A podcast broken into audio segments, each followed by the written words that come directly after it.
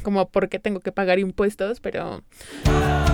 Bienvenido a El Desorden de los 20. Bienvenido a esta etapa en donde todos estamos en crisis. Crisis emocional, financiera, laboral y de las que ni sabes. Porque nunca nadie nos dijo que esto sería así. Aquí hablamos de los 20 desde y por nuestra experiencia. Yo soy Diana Balay. Y yo, Ana Arley. Y creemos que a los 20 les falta un manual de supervivencia que aquí te dejamos. ¿Qué onda? Por fin regresamos con el desorden de los 20. Estamos súper contentas, súper agradecidas porque además, bueno, este capítulo, como ya pudieron ver, creo que es una joya. Es una joya que estábamos necesitando, estábamos muy perdidos en este tema. Y es que además, bueno, el día de hoy tenemos una súper invitada de verdad estamos muy agradecidas también con ella por darse el tiempo y el espacio de hablar con nosotras. Pero antes de que todo esto se dé, Ana Arley, ¿qué tal amiga? ¿Cómo estás? Emocionadísima por empezar este nuevo año y qué mejor manera de hacerlo como lo estamos haciendo en este momento con esta invitada de lujo que tenemos para ustedes el día de hoy. Yo creo que el tema que vamos a tocar hoy justamente es una de las grandes preguntas que todos nos hacemos, es lo que todos deseamos que nos hubieran casi casi apartado una clase en la universidad para poder entender todas estas cosas y estamos, bueno, más que emocionadas por tener a esta invitada de lujo que ya queremos presentar. Bueno, y antes de empezar, queremos presentarles ahora sí ya por fin a nuestra invitada del día de hoy. Ella es, bueno, casi casi que todóloga. Pero bueno, amiga Angélica Riveros, queremos que te presentes, que por fin te conozcan. Estamos también muy emocionadas, bueno, porque sabemos que eres una experta en el tema. Y además, personalmente, bueno, me has explicado más de una y mil veces qué onda, cómo hacer todo este tipo de cositas de Sat for Dummies, que es lo que hablamos a hablar en el capítulo. Pero amiga, adelante, date bienvenida, preséntate, chiquita. Hola, mi nombre es Angélica Riveros, no Rivera, o sea, nada que ver con la gaviota, pero aquí andamos. Tengo esta maldición desde hace ya algunos añitos. Y bueno, me presento. Eh, soy contadora, estudié en el Instituto Politécnico Nacional, ya me titulé, gracias al cielo, después de varios años y pues ya tengo este casi 10 años ya trabajando en el ramo de la auditoría, sin embargo, pues hay conocimientos que no te enseñan y que creo que es bueno compartirlos sobre cómo qué proceden en los 20, qué pasa con tu trabajo, te das de alta, no te das de alta o hacia dónde seguimos. Pero pues aquí estamos para poder aclarar esas dudas. Bueno, pues vamos a darle qué le parece. Y bueno, ¿qué les parece si ya empezamos de una vez con la información? Angie, muchísimas gracias ya. Final. Eh, muchas, muchas gracias de verdad. Pero pues bueno, vamos a empezar con lo bueno, con lo delicioso. Y vamos a empezar con esta onda de qué onda con el SAT. Y es que estas preguntas a lo mejor y suenan medio básicas, medio ridículas, pero en realidad es, es algo que todos nos hemos preguntado y que nadie nos ha dado como la respuesta exacta. Yo, la, la pregunta que tengo más en mente que en realidad no entiendo muy bien y que creo que como es el, es una de las principales que, que queremos escuchar hoy, es cómo me doy de alta ante el SAT. Así, for Dummies 101, en realidad no entiendo nada, entonces, ¿cómo es este proceso? Ok, en este proceso hay dos formas. Ya estamos en la era digital, entonces podemos hacerlo por internet o lo podemos hacer de forma presencial. En cualquiera de las dos puedes checar los datos en la página de www.sat.gov.mx y si lo quieres hacer de forma personal, hay algunos papeles que tienes que llevar de forma física y si es por internet también hay algunos archivos que vas a tener que cargar en la página del SAT. Si lo quieres hacer en línea, tienes que iniciar el proceso dentro de la página, tienes que llenar datos que ahí te solicitan envías tu trámite y tienes aparte que ir nada más al SAT a verificar de que si eres tú y eres la persona que mandó esos documentos, entregas tu documentación y recibes un acuse donde ya estás dado de alta. Y si acudes de forma presencial, tienes que hacerlo con tu, bueno, llevar tus papeles, este, esperar la cita, ellos te los van a recibir, van a verificar que si eres tú y te van a dar el mismo papel. Entonces, El resultado es el mismo, depende tú cómo quieras hacerlo. Ok, ya hablamos de la inscripción al SAT para poder cumplir las obligaciones fiscales y creo que aquí hay un como gap que puedo decir que tenemos como generación porque muchos sabemos que tenemos que estar registrados en el SAT, todos lo sabemos, pero me daba cuenta de que ninguno de nosotros sabe realmente cuáles son las obligaciones fiscales o para qué sirve estar inscrito en el SAT o de qué es eso, de qué va. Entonces, si nos puedes dar así como un recap. Bueno, nuestras obligaciones fiscales principalmente es pagar por, principalmente es por trabajar. El impuesto que realmente nosotros pagamos es pagar por trabajar. Pero algo bueno que nos ofrece el SAT es que en nuestra declaración anual podemos hacer deducciones de gastos. Como son, cada año hay este en tu declaración anual que, ah, bueno, les platico. Hay declaraciones mensuales que se hacen por los ingresos que se tienen. Cuando eres un asalariado, lo presenta tu empresa. Pero si eres una persona que trabaja por su cuenta, hay periodos donde tú presentas tus declaraciones. Puede ser mensual o puede ser bimensual, dependiendo del régimen donde estés dado de alta. Ahora, se hace una declaración anual y esta la puede hacer la empresa o, o la haces tú. Cuando tus ingresos son menores a 400 mil pesos, la empresa tiene la obligación de hacerla por ti. Pero tú también la puedes hacer. Cuando ya ganas más de 400 mil pesos, que pues cualquiera de 20 años casi nunca los ganamos, pues ni modo, lo hace la empresa, pero ya cuando ganas más de 400, ahora sí, tú lo tienes que hacer. Y hay deducciones que pueden ayudar a que el dinero que ya gastaste durante el año por ciertos conceptos los puedes hacer deducibles y hasta puedes tener una lanita de más. Hay meses donde se presentan las declaraciones anuales. Es marzo para personas morales y abril para las personas físicas. En este periodo tú puedes meter gastos que te van a ayudar, como pueden ser de salud, que sean honorarios médicos, no el no CIMI, no el IMSS, sino cuando vayas a un hospital de paga.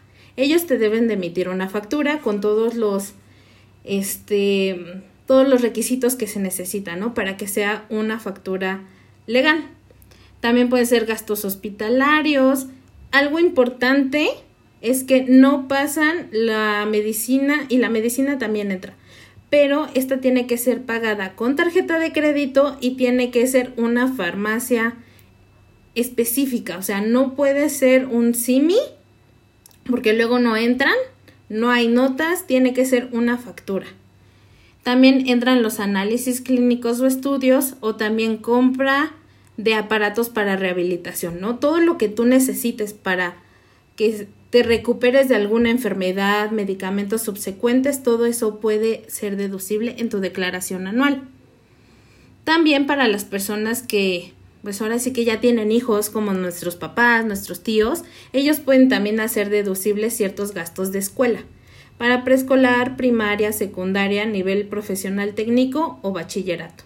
Hay algunos montos que la autoridad pone como tope. No todo es deducible y todo tiene que venir con factura amparada ante el SAT.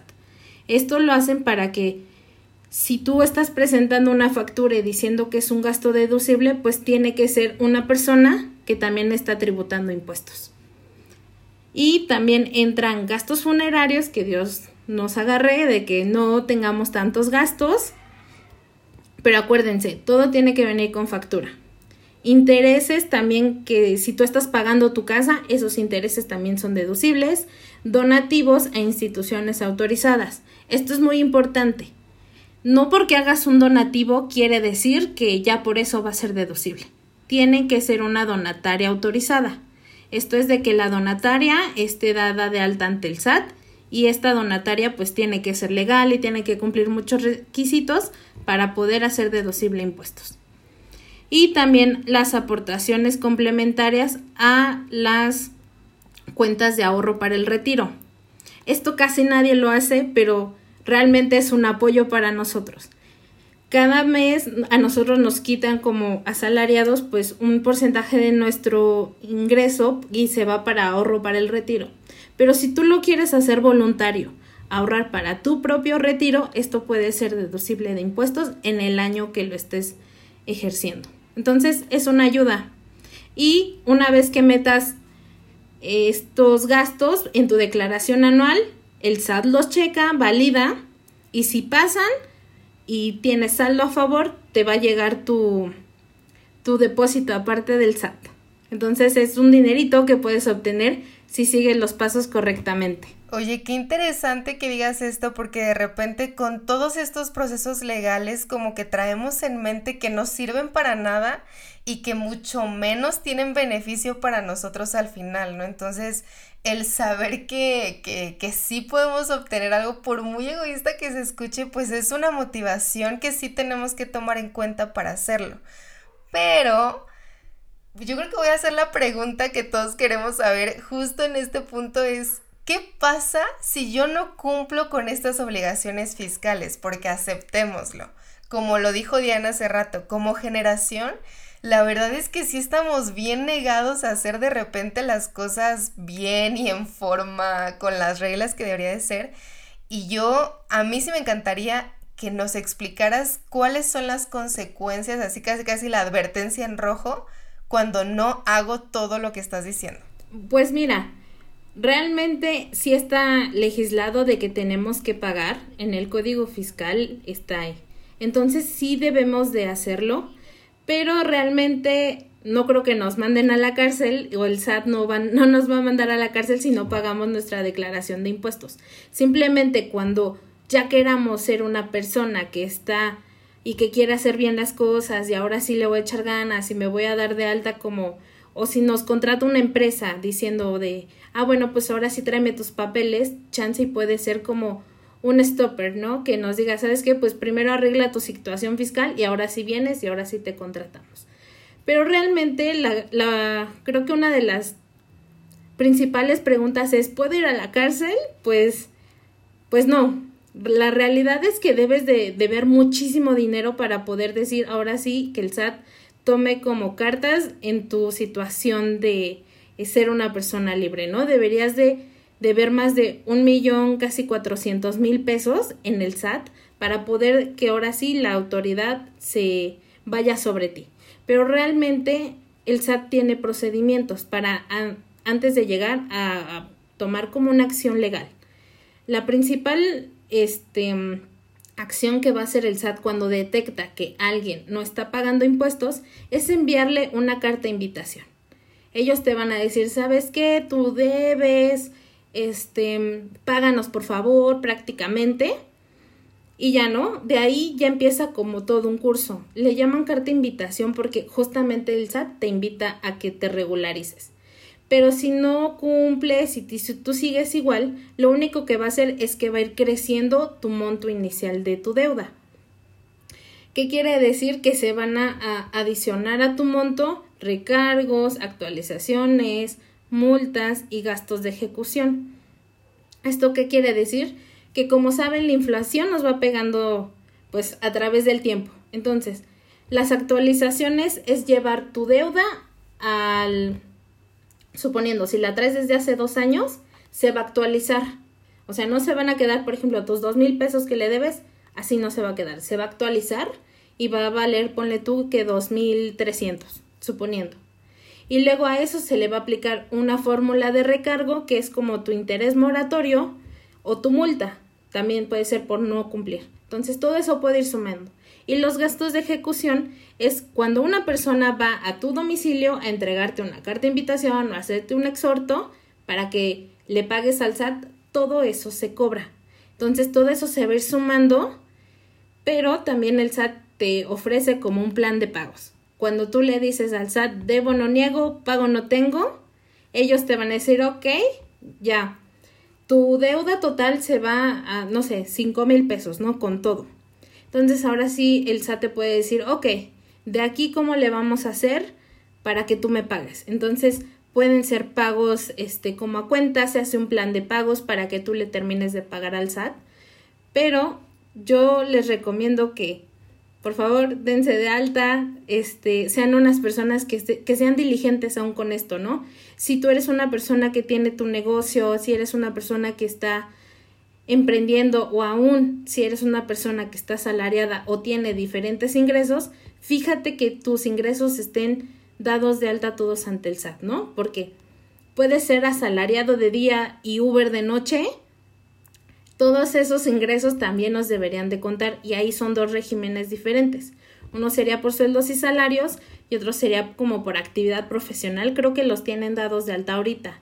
Entonces tendrías que ampliar tus obligaciones fiscales, porque no solo es decir recibo dinero, pero le tienes que decir al SAT cuáles son tus fuentes de ingreso. Oye, qué interesante. Yo la verdad es que no sabía que se podía tener las dos, los dos regímenes eh, al mismo tiempo y yo sí quiero aclarar, no porque Angie nos haya dicho no van a ir a la cárcel a menos de que deban un millón cuatrocientos mil, digan, bueno, de aquí a que junte un millón en mi deuda, pues está cañón. No.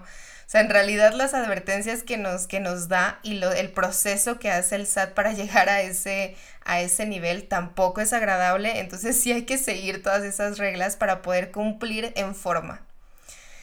Y bueno, hablabas un poquito acerca de la, de la declaración anual, pero yo quiero aclarar eh, este punto. ¿Para qué en realidad sirve una declaración anual en mi beneficio?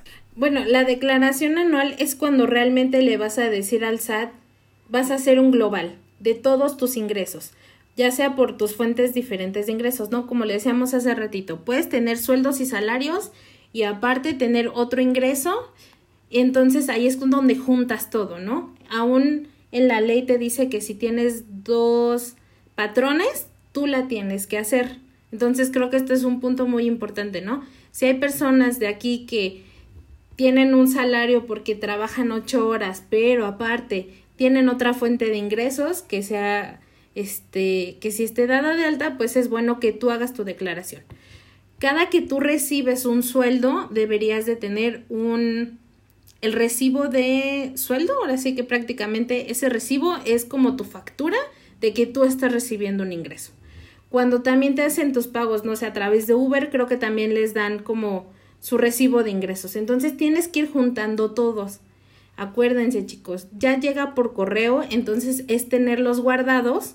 Y ahora sí, cuando llegue la hora de la declaración, es la hora donde tú puedes meter todos tus ingresos y también todas tus deducciones, como las que les mencioné de el hospital, la, este, todo lo del hospital, las escuelas y aún los gastos que se tienen todo eh, aquí es donde entra hasta el anual, no antes. Entra aquí en el anual y aquí es donde tú puedes tener un beneficio.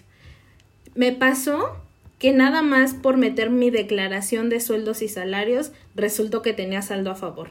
En un año me tocaron como seis mil pesos a favor y que realmente fue por no hacer, o sea, no hice nada extraordinario, no tuve gastos adicionales y no metí deducciones pero nada más por yo meterla me tocaron seis mil pesos de devolución. Entonces, si es algo bueno que tú la hagas y pues les animo a que también busquen asesoría, ¿no? Porque aunque es más fácil ahora, realmente antes eran unos trámites larguísimos ante el SAT, pero ahora ya han hecho esta parte de de que tú lo puedes hacer, ¿no? De que la plataforma es muy simple, el menú es más sencillo, es más manejable. Entonces tú puedes ya ir metiendo tu propia información, pero siempre busquen como un tipo de asesoría, ¿no? Ya que lo sepan hacer, ahora sí ya se pueden ir todos los años a presentar su propia declaración, pero sí es bueno que busquen a alguien que los oriente y sobre todo que pues sepa qué sí entra y qué no entra. ¿A qué tipo de persona deberíamos de acudir? En realidad, porque es algo que sé que, mucha de nuestra audiencia se está preguntando en este momento, como a quién, a quién le puedo pedir ayuda que realmente me pueda dar información eh, útil. Pues realmente deberían de acercarse a un contador, porque para eso nos, nos, para eso nos educan casi cuatro años a nosotros. Pero también, o sea, si no tienes ningún contador a la mano, en, en la página del SAT vienen números y viene un chat donde tú puedes ingresar y ahí hay personas que saben de esto, trabajan de ello, viven de ello, entonces ellos te pueden orientar sobre qué hacer, qué no hacer y este y creo que esto te ayuda mucho, ¿no? A ser como también autodidacta y a buscar ayuda, pero siempre es buscar a alguien que sí sepa, ¿no?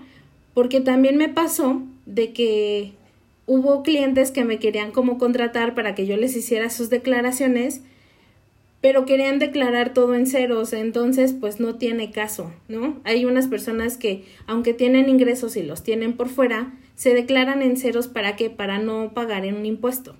Y a muchos les funciona, ¿no? Pero en algún punto, y esto es algo que sí quisiera mencionar, si la autoridad en algún punto se da cuenta de que llevas declarando y declarando y declarando en ceros, y aunque emitas facturas, tú puedes declararte en ceros, pero eso está mal, porque prácticamente pues si estás emitiendo facturas es porque estás teniendo un ingreso.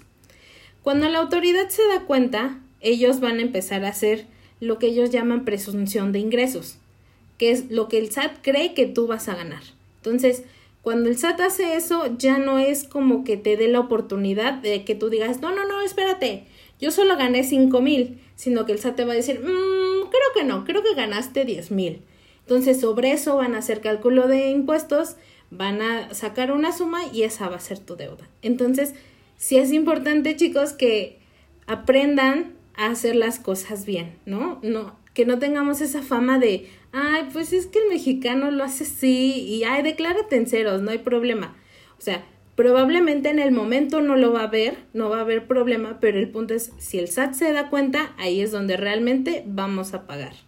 Ya casi llegamos al final de nuestro capítulo, pero pues como es ya digámoslo así como, pues casi casi tradición del desorden de los 20, necesitamos un micromanual de verdad que tenga así como checklist para todo, para que no se nos pase nada. Y queremos ya por último, Angie, que nos digas cinco recomendaciones que tú nos puedas dar para tener una vida fiscal cool, sana, que sepamos rockear la vida en el SAT, que sepamos tener una vida cool, que sepamos rockear la vida en el SAT, que sepamos tener una vida cool. Ok, creo que el primero es no ignorar que existe el SAT. Es una entidad a la que le tenemos que tributar de alguna u otra forma. Entonces, ese sería como el punto más importante, no ignorarlo. El punto número dos es revisa tus facturas. Hay algunos puntos que son como medulares para saber si una factura está bien o no, porque ahora ya se pueden dar de baja las facturas. Entonces hay que revisarlas y hay que estar como muy al pendiente de que no las den de baja porque al final va a ser una factura que no tiene valor. Entonces eso es algo súper importante y aparte hay que checar que la empresa esté dada de alta y que los datos que nos están poniendo en la factura estén correctos. Otra es investigar qué gastos son deducibles para mi actividad y cuáles no. Como les comenté, hay algunos candados y hay algunas cosas que el SAT sí te deja deducir dependiendo de tu actividad. El como cuarto es buscar una asesoría para poder hacer nuestros impuestos correctamente, ya sea un contador o si no, como les comenté, pueden buscar ayuda en la página del SAT. Esto te puede ayudar a que lleves una vida fiscal sana y sobre todo a no tener dolores de cabeza ni a la autoridad que te mande correos. Y creo que algo adicional, un punto muy bueno aquí es cuando les lleguen correos del SAT, chequenlos, porque no todos vienen de la autoridad. Se empezaron a mandar muchos correos apócrifos donde te dice invitación de pago. Esto no quiere decir que la invitación a pago viene del SAT correctamente. Entonces hay que checar los links y hay que checar bien de dónde viene porque muchos fraudes vienen de ahí. Entonces aguas, vean de dónde viene la página y aún si tienen duda pues se pueden acercar al SAT. Y el último es activar el buzón tributario. Esta es una herramienta que la autoridad habilitó para que nos podamos comunicar con ella. Cuando yo hice mi declaración, yo subí como mi documentación para decir, ok, si yo ya tengo un saldo a favor, ahora sí el SAT te puede decir, a ver, como compruébame por qué. Entonces aquí es donde se suben todos tus comprobantes, ¿no? En mi caso eran mis recibos de nómina los cargué aquí y aparte también me pidieron mi estado de cuenta como la primera hoja donde viene mi clave interbancaria, que es donde me van a hacer mi devolución. Entonces es el medio de comunicación que nosotros como contribuyentes tenemos con el SAT y es donde también la autoridad se va a comunicar con nosotros. Cuando metes tu declaración y subes tu documentación para ver si es viable o no tus devoluciones o tus asuntos que tengas con el SAT, este va a ser el medio en el que la autoridad se va a comunicar contigo y te va a decir si se autorizó o no se autorizó. Una vez que se haya autorizado, te va a notificar y te va a decir si eres acreedor a tu devolución. Estoy completamente fascinada con este capítulo. En realidad, si tú como nosotras empezaste a escuchar esto con la duda de qué es el SAT y cómo funciona todo este desastre que me han estado platicando y ni siquiera sé por dónde empezar a entenderle, Creo que Angie nos acaba de hacer el favor de explicarnos todo tal cual como con manzanitas y sacarnos de todas las dudas que teníamos. En realidad, Angie, muchísimas gracias. Ya eres parte de la familia del desorden de los 20, créeme, porque nos has ayudado con una de las con uno de los topes que nos enfrentamos que en realidad ahí sí es bien difícil saber señalar a la persona que nos puede sacar de la duda y salir adelante. Así que no tienes idea cómo te agradecemos que hayas resuelto todas nuestras dudas. Y como es costumbre aquí, como lo hemos hecho con invitados anteriores, sí quisiéramos hacerte una pregunta. Si tú pudieras ponerte un nombre que te, te describiera dentro del desorden de los 20, ¿cuál sería? Probablemente un adjetivo que me, que me podría identificar sería despistada. Creo que nadie nace sabiendo cómo enfrentar la vida, pero el rodearte también de personas que saben, creo que eso te ayuda muchísimo, ¿no? Y aún el autoestudio, el investigar, el meterte a páginas, el ver qué onda con ciertas cosas, eso te ayuda mucho a crecer, pero creo que mi, mi definición sería despistada porque se me pasan aún muchas cosas, pero creo que algo importante es saber aprender y saber pedir ayuda, ¿no? Alguien me decía, no hay ninguna pregunta tonta y no todos nacemos sabiendo las cosas, entonces siempre preguntar, siempre buscar ayuda y sobre todo rodearte de gente que te suma. Creo que eso es lo más importante. Siento en este momento que te quiero dar un abrazo así a la distancia y apapacharte y darte muchos abracitos porque no inventes, creo que es una definición que nos, nos define y nos hace match a todos, porque sí, exactamente nadie sabe, nadie nace sabiendo hacer mil y un cosas. Y como se los dijimos, bueno, el mood de los, del desorden de los 20 es exacto, no sabemos todo, pero lo que sabemos es para compartirlo y aprender.